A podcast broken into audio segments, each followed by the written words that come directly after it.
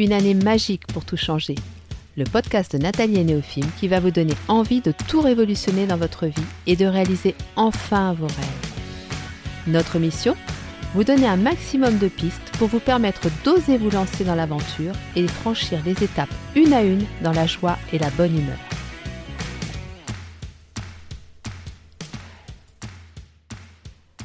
Bonjour à tous et bienvenue sur le podcast de Nathalie et Néophime.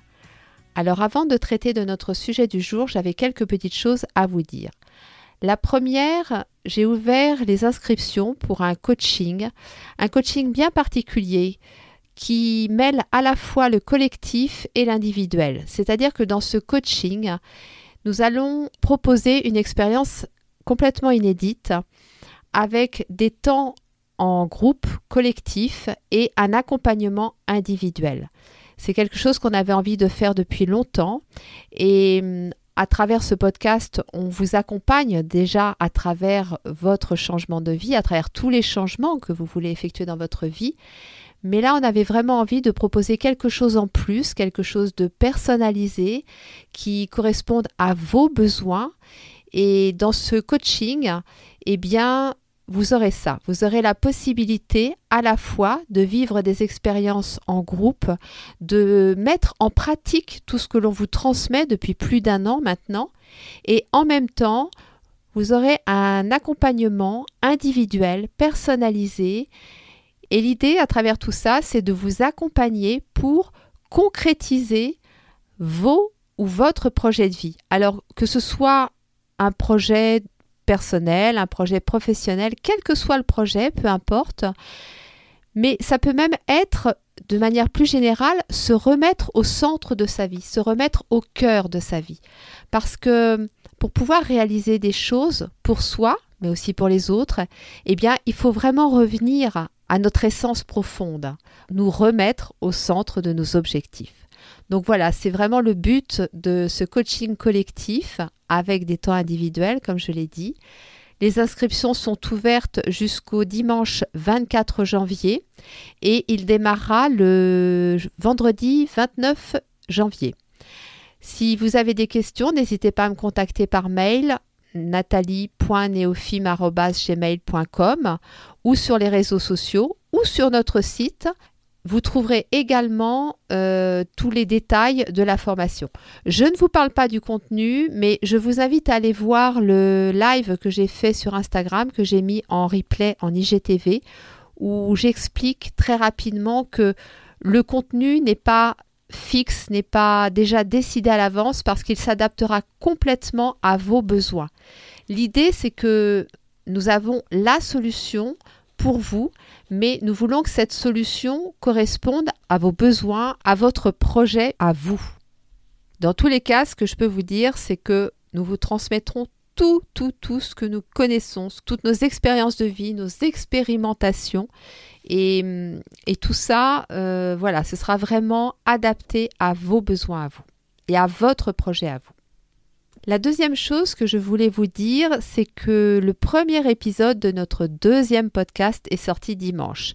Ce podcast qui s'appelle Néophime, raconte-nous une histoire, sortira tous les dimanches et vous proposera une histoire à travers laquelle on vous transmettra des, des messages, des beaux messages qui peuvent et qui pourront vous aider dans la vie, qui vous apporteront de la joie, du, bonheur, de la motivation et surtout de l'inspiration.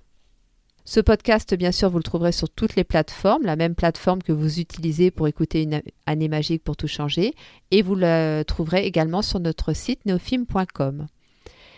Alors comment nous allons fonctionner cette année? J'en ai déjà parlé dans le podcast précédent, je ne vais pas revenir en détail dessus, mais en gros, il y aura donc un sujet par mois avec un épisode où je vous transmettrai moi tout ce que je sais sur ce thème, tout ce que j'ai pu découvrir, expérimenter, et un autre épisode où là on sera davantage dans la pratique, dans les témoignages, où j'accueillerai parfois des invités que ce soit des personnes qui ont une expérience en lien avec le sujet ou des professionnels.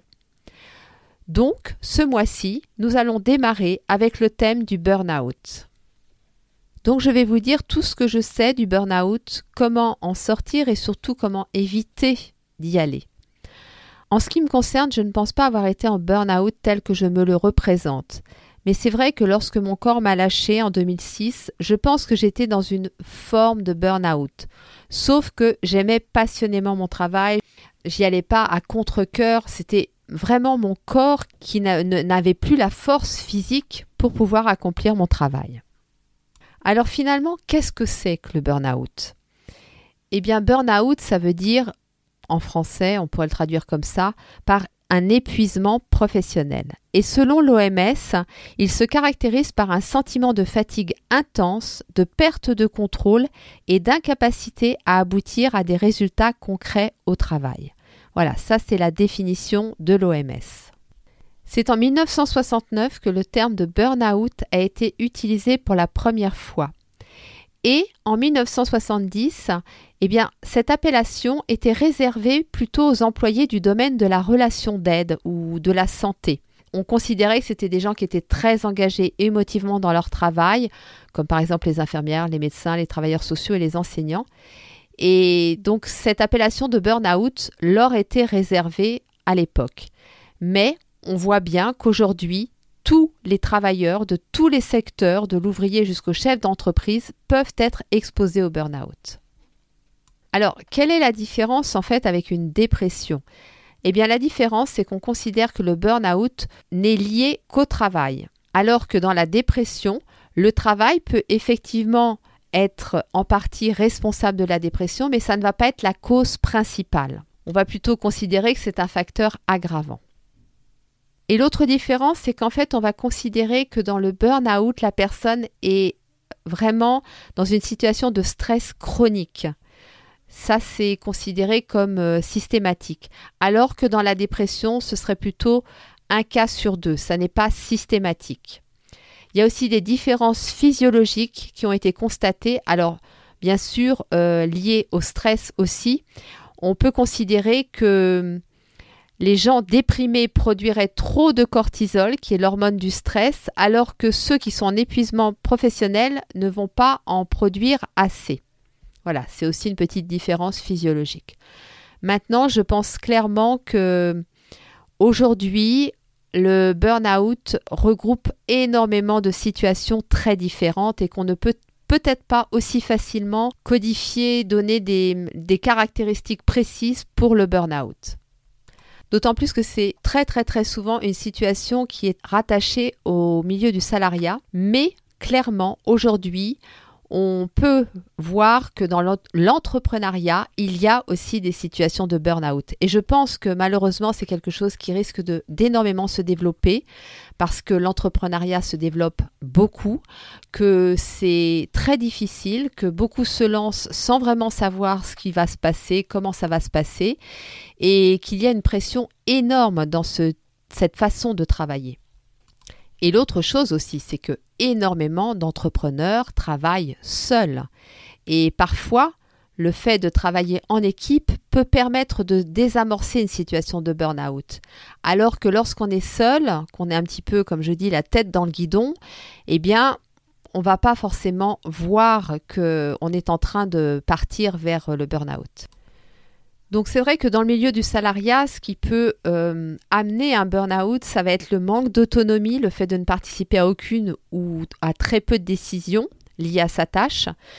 Euh, ça va être le déséquilibre entre les efforts fournis et la reconnaissance obtenue de la part de l'employeur ou du supérieur. Et ça, on l'a vu beaucoup, beaucoup là au moment du, du Covid et du confinement, enfin quand les, les gens étaient obligés de travailler des, des quantités d'heures astronomiques. Et, et, et qu'il n'y avait pas de reconnaissance. Moi, j'ai ma cousine qui est infirmière et il faut voir, elle faisait des heures et des heures et des heures et il n'y avait même pas de remerciement de la part de la surveillante. Donc, euh, voilà, c'est des situations qui peuvent, si tout s'accumule, mener au burn-out. Il y a aussi le faible soutien social avec le supérieur ou entre les collègues. Et ça, c'est pareil, attention avec ce fameux Covid, où dans les entreprises, on est de plus en plus isolé du fait du Covid et de la distanciation physique imposée. Donc ça, c'est pareil. Euh, tout ce qui est lien social est très mis à mal en ce moment. Donc euh, voilà, ça peut aggraver les choses. Et des problèmes de communication. Ça, c'est vraiment quelque chose qui est aussi récurrent dans les entreprises. Mais je vous le dis, attention aux entrepreneurs, attention aux gens qui travaillent seuls à leur compte, parce que effectivement, on n'a pas de, forcément d'horaire imposé, du coup on a tendance à bah, faire des journées beaucoup plus importantes. On a des charges, on a la pression, on a envie que ça marche et, euh, voilà, ça peut nous mener effectivement à un déséquilibre et après à des choses beaucoup plus euh, graves. Alors, il semble que la faible estime de soi soit un facteur déterminant. Et ça, vraiment, je, vous invite à, travailler sur votre estime de, soi et à voir où vous en êtes par rapport à ça. Alors, bien évidemment que là, je vous parle de burn-out, donc euh, ça peut être par rapport au burn-out, mais dans, dans, toute situation, la faible estime de soi, elle peut vraiment nous mettre dans des situations très, très pénible, très éprouvante. Donc c'est de toute façon quelque chose qu'il faut impérativement travailler. Il y a aussi certains contextes de vie qui peuvent être des facteurs favorisants, comme des lourdes responsabilités familiales ou alors, à contrario, la solitude. Voilà, ces choses-là peuvent effectivement avoir des répercussions négatives. Il y a quelque chose sur lequel je veux vous éveiller aussi, et ça, Dieu merci, on en entend de plus en plus parler au moins la parole se libère là-dessus, c'est le harcèlement au travail. Et vraiment, si vous ne vous sentez pas bien là où vous êtes, là où vous travaillez, je vous invite à aller voir un thérapeute, quelqu'un qui est dans la relation d'aide, un coach, euh, quelqu'un qui peut vous écouter, qui va vous offrir une écoute attentive et qui va vous permettre de voir si cette situation est acceptable et juste et si vous n'êtes pas dans une situation de harcèlement. Parce qu'il faut savoir que les situations de harcèlement, quand on est dedans, eh bien, 9 euh, fois sur 10, on a vraiment l'impression que c'est nous qui nous faisons euh, du cinéma et que c'est pas possible. On n'est pas bien, on ne se sent pas bien, mais souvent on culpabilise et on met la faute sur nous alors que ça n'est pas le cas. Donc attention, attention aux situations de harcèlement. Si vous êtes au travail et si personne ne vous parle, si on ne vous donne pas de travail, il y, a plein de petites choses qui peuvent paraître minimes, mais qui ne le sont pas. Et ça s'appelle du harcèlement. Donc peu importe, euh, je dirais, les causes, dans tous les cas, il va se produire un déséquilibre entre la pression que l'on subit et nos ressources intérieures ou extérieures dont on dispose pour l'affronter. Donc c'est vraiment ça qui va vous amener à ce fameux burn-out. Alors les symptômes, vous avez des symptômes psychologiques et vous avez des symptômes physiques. Donc je vais vous en donner quelques-uns. Les symptômes psychologiques, ça va être déjà une démotivation constante par rapport au travail, une irritabilité, des colères spontanées, ça peut être des pleurs, ça peut être une attitude cynique et un sentiment de frustration. Ça, attention parce que on n'y pense pas assez souvent. Quand on se sent constamment frustré au travail, eh bien, euh, ça peut déboucher sur un burn-out. Le sentiment d'être incompétent, le goût de s'isoler, le sentiment d'échec, la baisse de confiance en soi, bien sûr, l'anxiété, l'inquiétude et le sentiment d'insécurité, la difficulté à se concentrer, les pertes de mémoire, les difficultés d'exercer un bon jugement, l'indécision et la confusion, et dans des cas beaucoup plus graves, il peut y avoir des pensées suicidaires. Pour les symptômes physiques, ça va être vraiment, je dirais que le, le symptôme le plus fort, celui qui revient à chaque fois, c'est une fatigue très importante, une fatigue persistante. Vous avez beau essayer de vous reposer, vous n'arrivez pas à vous recharger en énergie. C'est en fait, vous êtes en lutte constante, votre organisme est en lutte constante et vous vous videz constamment de votre énergie. Parfois, il peut y avoir des douleurs, donc euh, des douleurs principalement musculaires, que ce soit des douleurs au niveau du dos, des migraines qui sont très souvent liées aux contractions au niveau des trapèzes, des problèmes digestifs et des ulcères d'estomac, bien sûr, un sommeil perturbé.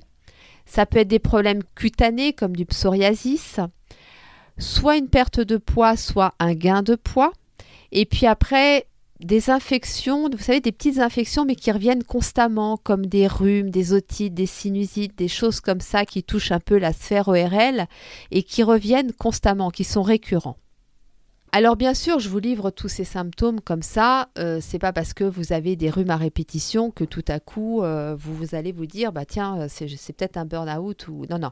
Il y a vraiment quand même en commun cette démotivation par rapport au travail et puis ce stress qui reste en permanence. Même quand vous êtes en repos, le stress est toujours là. Alors moi, je vais déjà vous proposer des questions, des questions à se poser. Parce que je pense que quand on commence à sentir des symptômes, comme je viens de vous les décrire, eh bien, il faut se poser.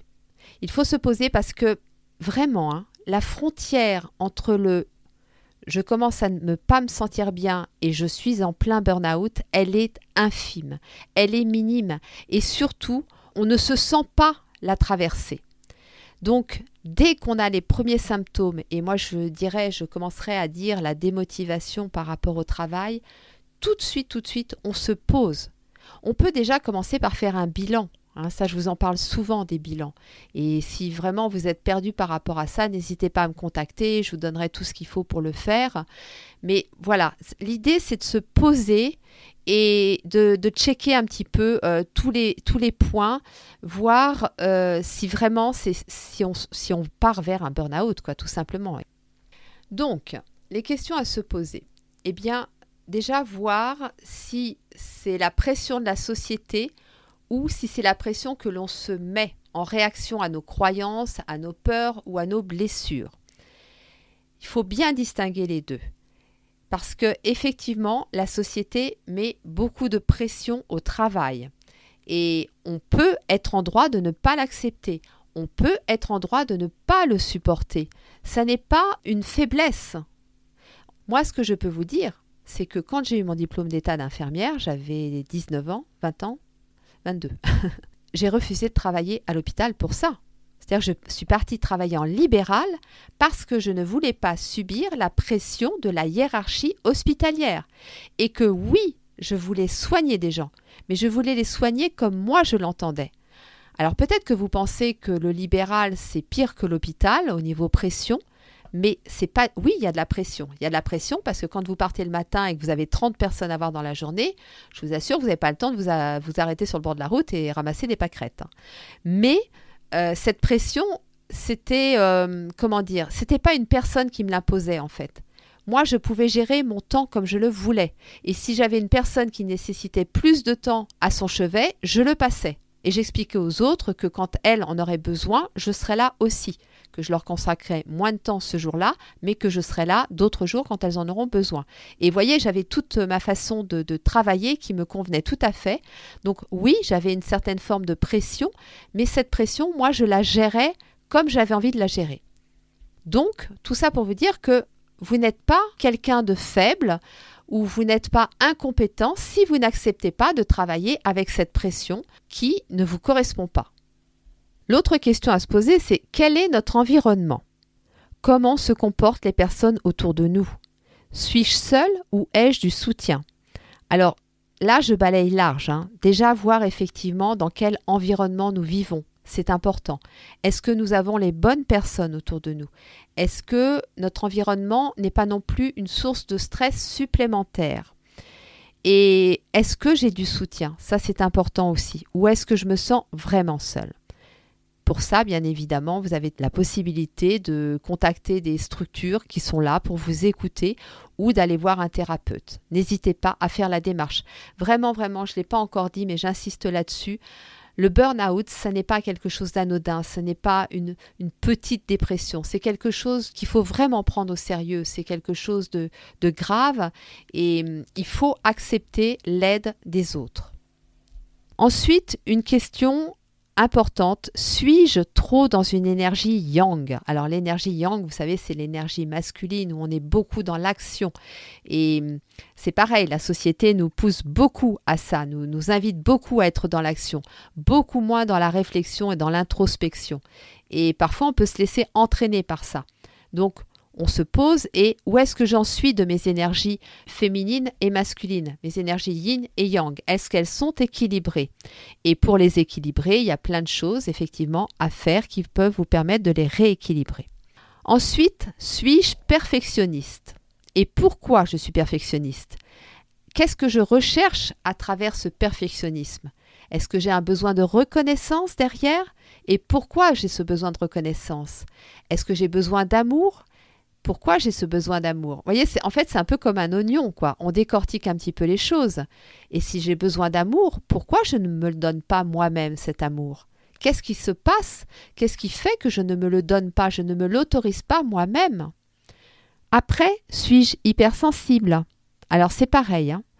Petite parenthèse, l'hypersensibilité, on en parle énormément. Je peux vous dire que plus ça va aller, plus on va avoir des gens qui vont se dire hypersensibles. Parce que nous rentrons clairement dans une ère où de toute façon, les sensibilités vont être de plus en plus activées chez les individus. Même des gens qui paraissaient pas si sensibles que ça il y a quelque temps vont le devenir. Donc on va aller de plus en plus vers de l'hypersensibilité. Mais hypersensibilité ne veut pas dire handicap. Hein. Si on l'utilise bien, cette sensibilité, c'est clairement un atout. Donc comment me permettre justement de vivre bien avec cette sensibilité qui est très importante? Après, il y a aussi l'hyperactivité. Alors l'hyperactivité, c'est pareil. Qu'est-ce qui se cache derrière? Pourquoi est-ce que je suis toujours justement dans cette action? Est-ce que c'est parce que je suis passionnée? Ou est-ce que c'est parce que je ne veux pas me poser parce que j'ai peur de ce qui va arriver à moi quand je vais me poser? En fait, c'est se recentrer sur l'essentiel, c'est revenir à nous. Ce que je disais à travers le bilan, c'est se remettre au cœur de nos vies. Et du coup, une question très importante à se poser aussi, suis-je toujours aligné avec mes valeurs et mes besoins? Vos besoins Est-ce que vraiment ils sont nourris? Est-ce que déjà vous avez une idée de vos besoins? Est-ce que vous savez les énumérer? Est-ce que vous les nourrissez? Et pour finir, je dirais la question à se poser, c'est qu'est-ce que mon âme m'appelle à réaliser? Est-ce que c'est cette tâche dans cette entreprise où finalement je me sens démotivée, ou je ne me sens plus à ma place? Est-ce que c'est vraiment ça que mon âme me demande de réaliser? Est-ce que c'est pour ça que je, me suis incarnée dans ce corps? Est-ce que c'est cette vie-là que j'ai envie de, de vivre? Ou est-ce que j'ai envie d'aller vers autre chose? Alors bien sûr, je vous donne comme ça, je vous énumère une liste de questions ça peut paraître euh, facile comme ça, ça n'est pas facile du tout parce que quand on est vraiment dans le burn-out, c'est comme si on était dans le brouillard total. Et parfois, ça peut être très compliqué de répondre à ces questions. C'est pour ça que par quoi on va commencer? Eh bien, on va déjà commencer par aller voir un médecin et par demander un arrêt de travail. Que l'on soit en burn-out ou que l'on sente que l'on tend vers ça. Le mieux, c'est justement d'aller voir le médecin avant, dès qu'on sent les premiers symptômes. Même tout simplement si on se pose la question, on se dit mais est-ce que je ne serais pas en train d'aller vers un burn-out là? On va voir notre médecin et on, discute avec lui et on lui pose la question. Qu'est-ce que vous en pensez? Après, bien évidemment, l'hygiène de vie. L'hygiène de vie, elle va être au cœur, au cœur de votre vie à partir d'aujourd'hui. L'alimentation, l'activité physique. Alors, si vous êtes en plein burn-out, je vous parle d'activité physique modérée et douce. Déjà la marche. Je vous assure qu'une heure de marche tous les jours, ça va vous faire un bien fou. Le sommeil. N'hésitez pas à faire des siestes. Même si au début vous ne faites que dormir, mais si vous avez envie de dormir, c'est que votre corps vous le demande, donc ne le privez pas de ça. Après, vraiment, je vous suggère de partir, même 24 heures je sais pas, vous prenez le train, vous prenez votre voiture, vous faites 100 km. Si vous avez la chance de ne pas être très loin de la mer, allez au bord de la mer. Si c'est une rivière, allez au bord d'une rivière, dans la forêt, près de la nature. Allez vraiment vous recharger, déjà changer d'air, de décor et vous ancrer, vous reconnecter à la nature. Le fait de vous reconnecter à la beauté de ce qui vous entoure, eh bien, ça va vous donner un élan bénéfique et ça va aussi augmenter votre taux vibratoire. Et ça, c'est super important parce qu'à travers tout ce que vous vivez, à travers peut-être le manque de soutien, le dénigrement, le harcèlement, tout ça, ça vous fait baisser votre taux vibratoire. Alors bien sûr, vous pouvez aller voir un énergéticien, par exemple, mais déjà à travers des choses simples comme l'alimentation, le repos, l'activité physique, la connexion à la nature, eh bien vous allez pouvoir faire remonter ce taux vibratoire. Je vous suggère aussi vraiment de faire un bilan avec un professionnel. Alors là, je parle de bilan professionnel. Vous avez, je sais, la possibilité par Pôle Emploi ou dans d'autres euh, structures de faire ce qu'on appelle des bilans de compétences, voire des validations d'acquis d'expérience qui vous permettent peut-être d'aller vers autre chose. Voilà. Alors moi, je ne suis pas la pro de tout ça. Hein. Moi-même, je n'en ai jamais fait, mais je sais que ça existe.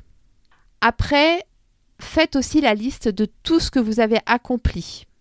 Je ne sais pas, en supposant que vous êtes dans une entreprise depuis deux ans, listez tout ce que vous avez accompli dans cette entreprise. Donc oui, aujourd'hui, vous vous posez la question de continuer là, vous vous posez la question de la place que vous avez dans cette entreprise, mais vous y avez passé deux ans et pendant ces deux années, je vous assure que vous avez très certainement accompli énormément de choses. Donc listez ça et félicitez-vous. Faites de courtes pauses, mais de vraies pauses. Alors ça, c'est quelque chose aussi, au moment où j'étais si mal, eh bien, je me souviens que bêtement, je me disais, bon allez, je fais tout ce que j'ai à faire et après je me pose. Et en général, j'avais tellement de choses à faire que je ne me posais jamais avant 20 heures le soir. Et je ne vous dis pas quand je me posais comme j'étais mal. Un jour, j'en ai eu marre et je me suis dit, bon, stop. Je vais tester les pauses dans la journée. Donc c'était des micro-pauses, hein. parfois 10 minutes, 15 minutes, pas plus. Hein. Et je faisais ça en fin de matinée, je faisais ça en milieu d'après-midi. Eh bien, je vous assure que je le sentais le soir. Ça n'était pas du tout la même fatigue, ça n'était pas du tout les mêmes douleurs. Donc, euh, le fait de se poser complètement, hein, c'est pas je me pose, euh, euh, je regarde la télé ou je. Non, c'est on se pose et là, on fait un petit peu un check de. un check-up plutôt de toutes les tensions musculaires que l'on ressent dans le corps. Voilà. Vous avez des séances de sophro pour ça, des petites séances de méditation, et vous avez des séances de méditation courtes. Si vous faites ça sur 5-10 minutes, vous avez le temps de, faire ce qu'on appelle en sophrologie un scan corporel et de voir où se situent les tensions musculaires. Et puis en inspirant et en expirant, essayer d'atténuer ces tensions musculaires. Donc ça, je vous invite vraiment à le faire plusieurs fois dans la journée.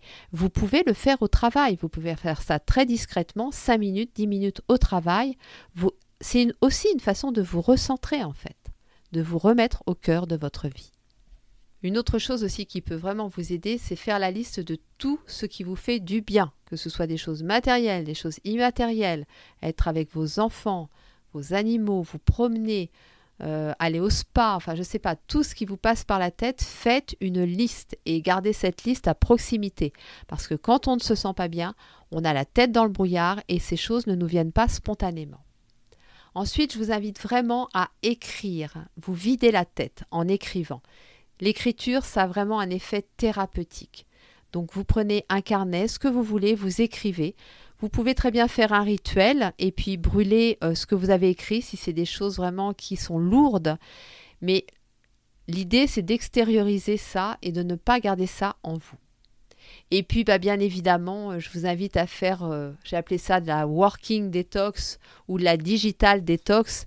Alors là, je m'adresse aussi euh, plus particulièrement aux auto-entrepreneurs et je pourrais me mettre dedans parce que les semaines du lundi au dimanche, c'est quelque chose d'assez courant pour l'entrepreneur ou l'auto-entrepreneur et, être constamment sur les réseaux sociaux parce que bah, parce qu'on s'en sert pour notre travail, c'est pareil, c'est quelque chose que l'on fait 7 jours sur 7.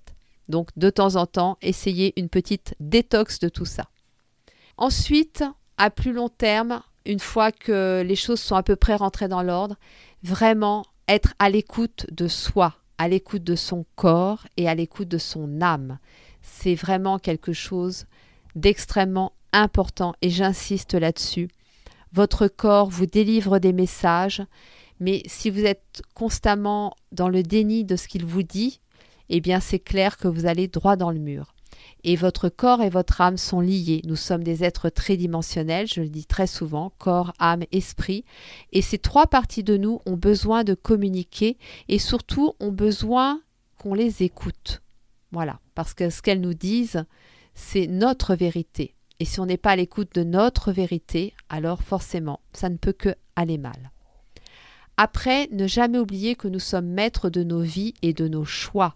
Donc oui, c'est vrai que nous avons des contraintes, nous avons des obstacles, mais il y a toujours mille façons de les transformer en opportunités ou alors de les contourner si nous ne sommes pas prêts, si on ne se sent pas prêt, eh bien c'est pas grave, on se dit on n'est pas prêt, on met ça de côté. De toute façon, la vie est bien faite, elle vous ramènera ça sur un plateau à un moment lambda où vous serez peut-être davantage prêt.